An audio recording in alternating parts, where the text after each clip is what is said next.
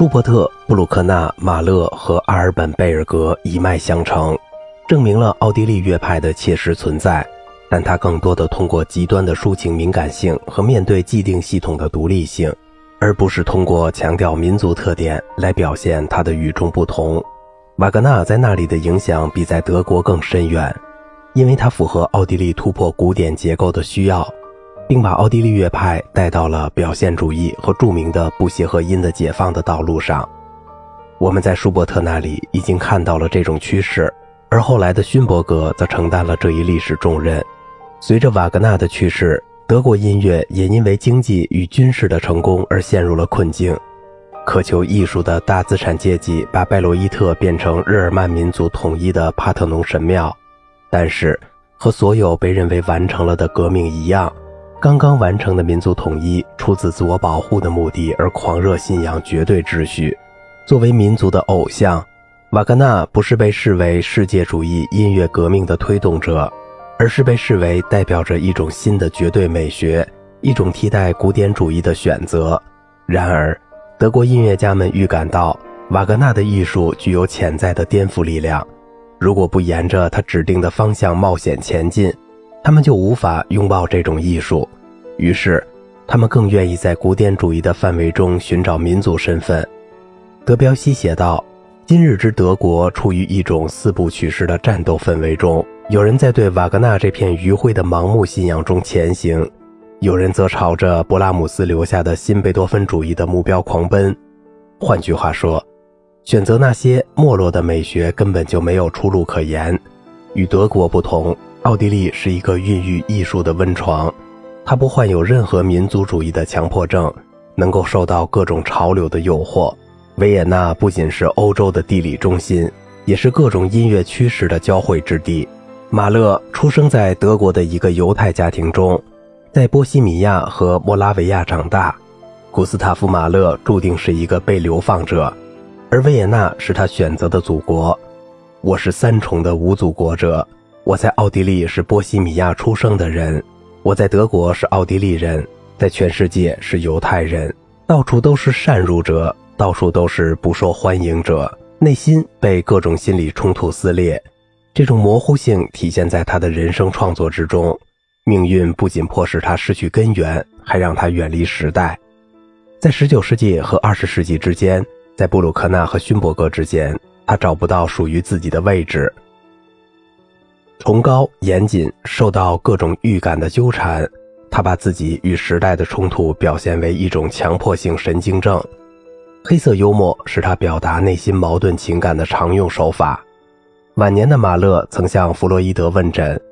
弗洛伊德对这些矛盾给出了一种有趣的解释。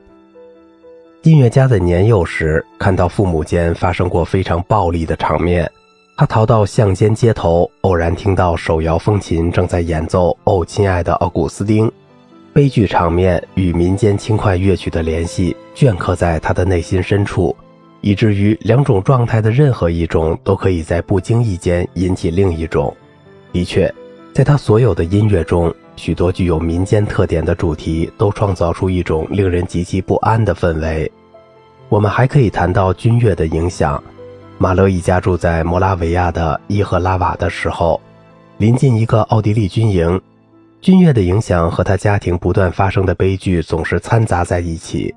马勒的交响曲就像一些心理剧，军号和进行曲使人想起死亡。而圆舞曲和兰德勒舞曲使人想起疯狂。在接受音乐教育的时期，他最早的榜样是瓦格纳。他在维也纳音乐学院的同窗胡格沃尔夫是坚定的瓦格纳信仰者，但他尤其对布鲁克纳推崇备至。他并不是布鲁克纳的弟子，但是他们之间的惺惺相惜使马勒成为布鲁克纳的精神门徒。与其他任何事情相比，我更看重能够把自己看作布鲁克纳的弟子。我将永远这样认为，永远对他心怀感激。布鲁克纳对他的影响至关重要，这表现在马勒那些气势恢宏的乐曲结构中，表现在心理性的展开部的非形式主义构思中，也表现在表达深刻精神性方面。在第五交响曲的最后乐章和吕克特诗歌五首的最后一首中，他甚至采用了合唱曲的风格。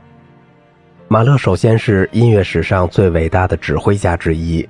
这个职业对他的创作活动影响深远。他指挥的莫扎特的《唐璜》、贝多芬的《费德里奥》和瓦格纳的《女武神》都被公认为无法超越的典范。他几乎指挥过瓦格纳的所有音乐。此外，还有格鲁克、莫扎特、贝多芬、韦伯、威尔第、普契尼、比才、柴可夫斯基、斯梅塔纳、奥芬巴赫，甚至还有夏庞蒂埃的路易斯。他曾毛遂自荐，希望担任莎乐美的指挥，但帝国审查机关却禁止该剧上演。他也是一位彻底的戏剧家，他让维也纳歌剧院成为欧洲首屈一指的剧院。在舞美大师阿尔弗雷德·罗勒的帮助下，他对舞台艺术进行了大胆的革新，暗示性、风格化的装饰，避免真实主义的裱糊纸板，高效而严格的舞台技巧。他对布鲁克纳、贝多芬的理解也都堪称典范。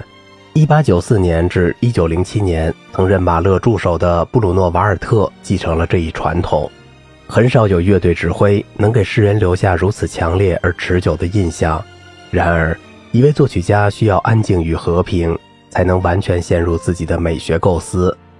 如果一个人总是沉浸在他人的音乐当中，他就很难创作出特点鲜明的作品。这就是为什么集伟大创作者与演奏者于一身的音乐家那么稀少。马勒就是极罕见的一个特例。但是他长期接触多种多样的风格，他非常认真地研究乐谱，